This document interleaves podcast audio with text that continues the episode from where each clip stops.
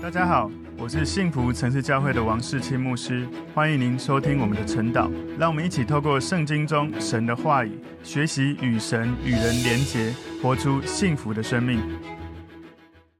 好，大家早安。我们今天早上要晨祷的主题是当向众人行善。当向众人行善。我们默想的经文在加泰书六章六到十节。那我们先一起来祷告。主，我们谢谢你透过今天的经文。你教导我们，我们能够在种与收的法则里面明白要如何应用在我们的生活当中。求主帮助我们能够顺着圣灵撒种，我们要从圣灵收永生，领受圣灵的祝福。主，谢谢你祝福我们在行善这件事情上面能够对准你，积极的去行动。有机会，我们要找机会去行动这样的事情。求主带领我们继续行善，时候到了就要收成。我们赞美你，求主带领我们能够更明白你的话语，奉耶稣基督的名祷告，阿门。好，我们今天的主题是当向众人行善。默想的经文在加拉太书六章六到十节，在道理上受教的，当把一切虚用的供给施教的人，不要自欺，神是轻慢不得的。人种的是什么，收的也是什么。顺着情欲撒种的，必从情欲收败坏；顺着圣灵撒种的，必从圣灵收永生。我们行善不可丧志，若不灰心，到了时候就要收成。所以有了机会，就当向众人行善，向信徒一家的人更当这样。好，我们在今天的经文哦，从加拉太书第六章，主要有五个大的段落哈。加拉太书第六章哈，第一个段落在讲，从第一节到第五节在讲是要挽回被过犯所胜过的人，然后在第六到第十节。主题在告诉我们要向众人行善。第三个大重点是第十一节哈，保罗特别提出来说，这是保罗亲手写的话。然后第十二到十三节讲到传歌里的人只求他们自己的荣耀。十四到十八节在讲信主真正的服侍者，他们会高举耶稣基督的十字架。我们今天把今天的经文加太书六章六到十节归纳三个重点。第一个重点是把一切虚用的供给施教的人，把一切虚用的供给施教的人，在加拉太书六章六节说，在道理上受教的，当把一切虚用的供给施教的人。受教的人，保罗提到他应该供给施教的人，他们生活上一切所需，使施教的人能够专心的传讲跟教导。一切的虚用，其实那种过程哈。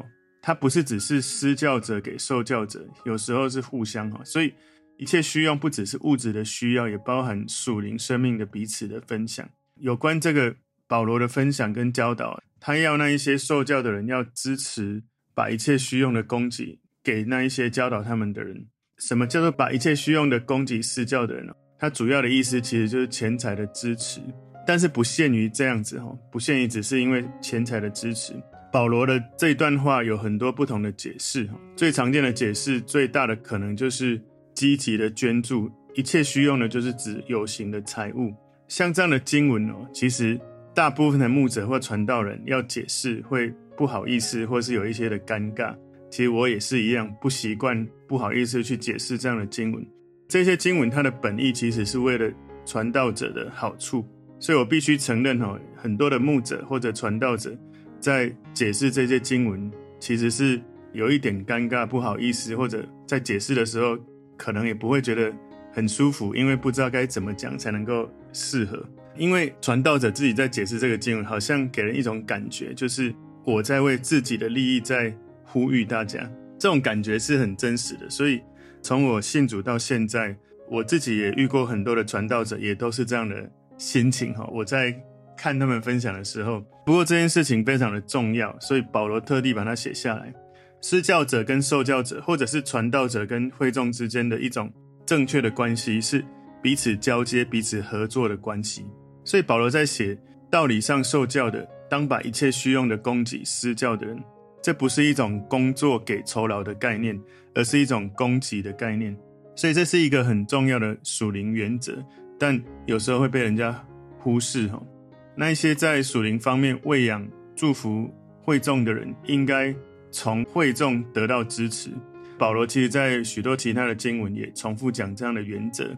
在哥林多前书九章十一节，他说：“我们若把属灵的种子撒在你们中间，就是从你们收割奉养肉身之物，这还算大事吗？”哥林多前书九章十四节说：“主也是这样命定，叫传福音的靠着福音养生。”提摩太前书五章十七节说：“那善于管理教会的长老，当以为配受加倍的敬奉；那劳苦传道教导人的，更当如此。”最后有一个经文在路加福音十六章十一节说：“你若将自己的属灵健康托付他们，就也当托付他们做神百姓恩赐的管家。”路加福音这里不是保罗哈，是路加他所写的。所以大部分的牧者其实真的常常都是很难为情，不好意思持续频繁的重复讲这样子的教导。我也是一样。但是为什么这样的经文的劝勉是很重要的？因为当撒旦没有办法逼你不传福音。压制传福音的这种传递的过程，就用一种方式，就是用贫困来攻击传福音的这些人、这些牧者、这些执事，来达到撒旦要防止福音传递出去这样的目标。这是今天当向众人行善第一个重点，把一切虚用的供给施教的人。第二个重点是向人行善的理由，向人行善的理由。加拉太书六章七节说：“不要自欺，神是轻慢不得的。人种的是什么？”收的也是什么？所以保罗提醒有一种人，就是不愿意把一切虚用的供给教导他们的人。保罗提醒这样的人有关神在这样的事情种与收的原则。他们的捐助哦，不是说他们把钱财扔掉了，而是像在撒种，撒种。所以人种的是什么，收的也是什么。所以如果人们把一切虚用的供给施教的人，觉得是一种浪费或是施舍，那是在轻慢神。神向那一些奉献给神的人，其实他是慷慨的。神是慷慨的来回应，把自己献上给神的人。如果有人在这样的事情用亵慢的态度来对待的话，保罗提醒这样子的人要谨慎。我其实，在神学院的时候，曾经在这件事情也有一些问题。我的意思是我对传道者的态度不是太好。我觉得我的牧者非常有智慧，所以在那时候很精准，而且。他很轻轻的跟我提醒，但是我心里有很深的被神教导，就是在这样的事情，我们应该要谨慎，应该要用正确的态度。所以保罗的观点就是，神的百姓把一切虚用的供给施教的人，不应该是因为对教导的人有好处，他们应该这样做，是因为他对受教导的人跟攻击的人是有好处的。种跟收的原则就表明这样的事情。那在加拉太书六章八节说：“顺着情欲撒种的，必从情欲收败坏；顺着圣灵撒种的，必从圣灵收永生。”所以，如果一个人他向自己肉体撒种，就从肉体收败坏；如果从圣灵撒种，就从圣灵收圣灵回应的祝福。所以，我们想要从圣灵收获什么，我们就要知道，不管神赐给我们什么资源，我们要在圣灵感动的时候，勇敢的去。跟随圣灵来撒种，农夫收的东西跟种下的应该都是相同的东西。他种下的是小麦，就会收成小麦。我们顺着情欲撒种，收成情欲的这种程度、广度、力度会更强化。所以，农夫收的东西跟种下的虽然是同样的东西，但不是完全一样哦。什么意思呢？就是苹果的种子，它种下去。不只是生出更多苹果的种子，而是结出含有种子的苹果。所以你种种子不是生出种子，你种种子生出可以吃的苹果，而苹果里面又有种子。所以，我们顺着圣灵撒种，更是这样。不管是圣灵感动你要做什么，就算你撒下的是财物，我们收割的不一定是财物，有可能是比财物更好的东西，必从圣灵收永生。所以，我们的奉献不是一种粗糙的投资，或者是赚钱的手段。不过，我们要有信心，就是我们在奉献上面要学习耶稣他如何献上自己，他献上自己给我们每一个人，使我们的罪债全部都得到释放。所以，一个农夫他种下的越多，收割的就越多。在种跟收的这个之间是一种指数关系哦，指数关系不是一加一哦，是等比级数，是倍数。成长，所以农夫种下一粒苹果的种子，经过了经年累月很多年之后，他收获的是几百几千个苹果，而几百几千个苹果，每一个苹果里面又有很多的种子，所以人种的是什么，收的也是什么。这个原则这样的应用是超越了对施教者跟传道者的捐助跟支持。它在人生当中哈，我们有很多普遍的应用，我们得到的通常是我们所付出的。但请注意哦，我昨天还是前天，我有跟大家分享，因果论不能够适用在救恩这件事情。保罗不是在推销某一种属灵的因果论、因果报应的定律，保证我们行善就一定会有行善的回报，不是哦？或者作恶就会有作恶的回报，不是这样子。如果真的有这样的绝对的属灵定律，我们就受咒诅了，因为。你做了许多的善事，理应成为好人，就应该上天堂。但救恩上面不是这样，救恩不是你做什么，是神做什么，然后你去承认、去同意、去进入那个神已经做的属灵的定律。所以保罗把种跟收的原则与我们在主面前在管理自己的资源连接在一起。所以有时候有很多人哈不想要撒种，但却想要很多的收成。举例来说，现代人很多人会想要用快速致富的方式，想要很快的投资，很快的回收，这样子的心态，收成的就会是这样心态的结果。所以快速来就快速走，特别是在现代哈，其实那种诈骗的东西非常的多。通常诈骗的集团他们应用的就是有许多人是比较贪的这种意图，好像你什么都不用做，或是做一点点，你可以很快或很多的收成。其实收成的就是你，反而损失的更多，因为你收成的是从你心态来的。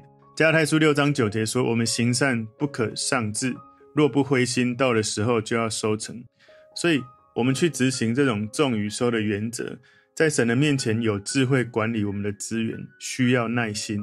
因为撒种之后，你不可能立刻收成。如果你一撒种立刻就收成，这样子有几个危险哦。一个是你会养成。懒惰的习惯，因为你不需要太认真，很快就有。另外一个，太快收成的东西，当遇到一些挑战或问题的时候，你没有慢慢经营，成为有持守住这些资源的能力。当有一些挑战一来，你太快得到了，会没有能力去持守住它。就好像那个许多人喜欢买彩券啊，或者是赌博的东西，你很快的得到的。你没有能力能够去持守住它，但是如果一个人从辛苦的工作，每个月的薪水，到最后他变成累积存款之后，他创业，经过了二十年、三十年，他累积的这种资产，是他一点一滴累积起来的。遇到外面的风浪来的时候，他是有能力守成。所以撒种之后，不是立刻就会收成，你需要开始耐心的等候。这里特别说，我们行善不可丧志，若不灰心，到的时候就要收成。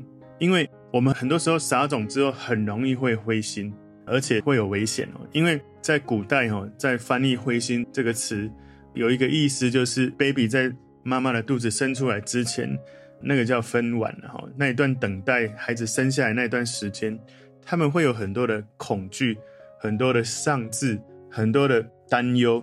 事实上，我陪伴过我太太生产的过程，我觉得我很难想象。躺在那个地方很疼痛，然后不知道会不会顺利生产，然后那个痛的程度不知道会有多少。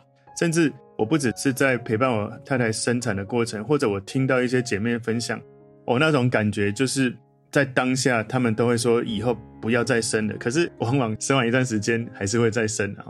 不过在那个过程是非常的痛苦，非常的害怕，非常的焦虑。这是我观察的哈。当然我不可能。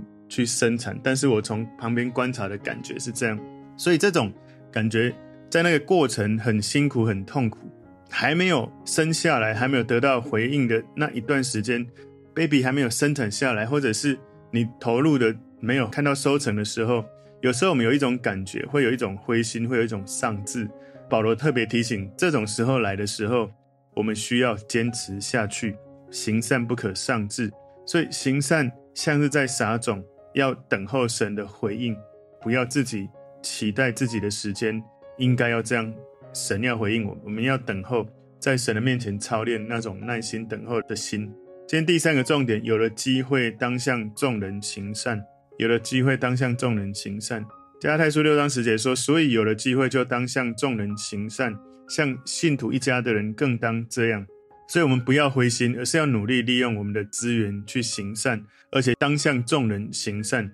这里特别哈，保罗提醒要在神家里以外的人，那个众人就是教外的，在我们这个信仰以外的人。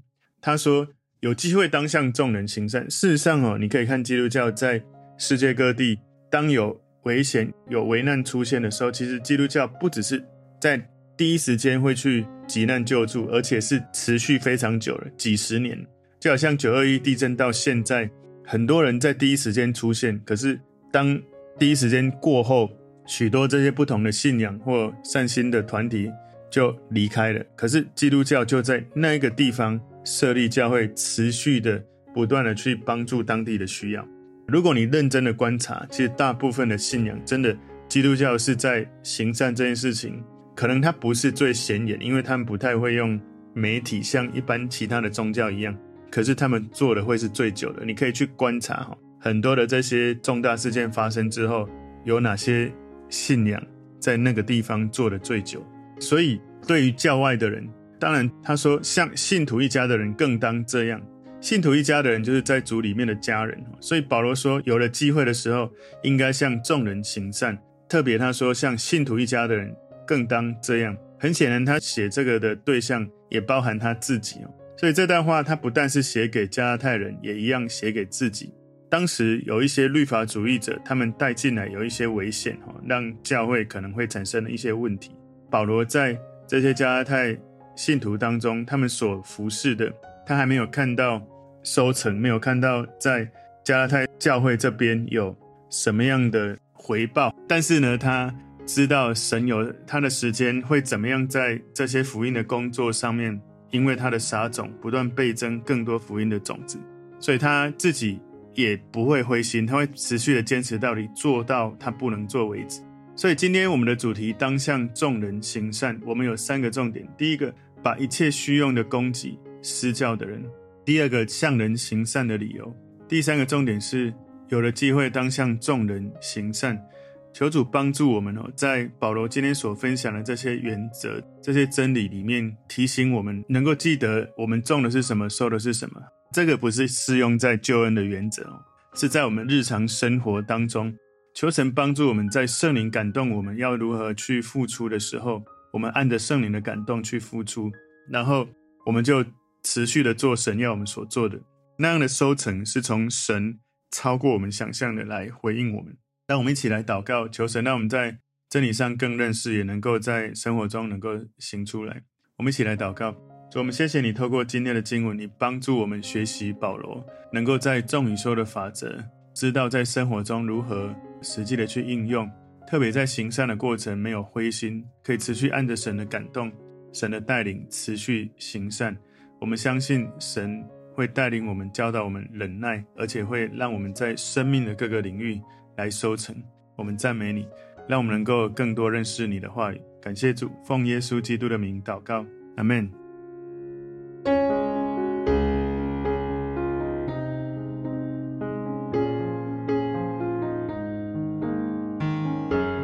朋友们，如果这个信息对您有帮助，请您在影片下方按赞留言。并分享给您的朋友，分享在您的 IG、Facebook、Line 或者其他的社群媒体上面，来祝福您的朋友。当然，也别忘了订阅我们的频道和开启小铃铛，这样您就可以收到我们最新的影片通知哦。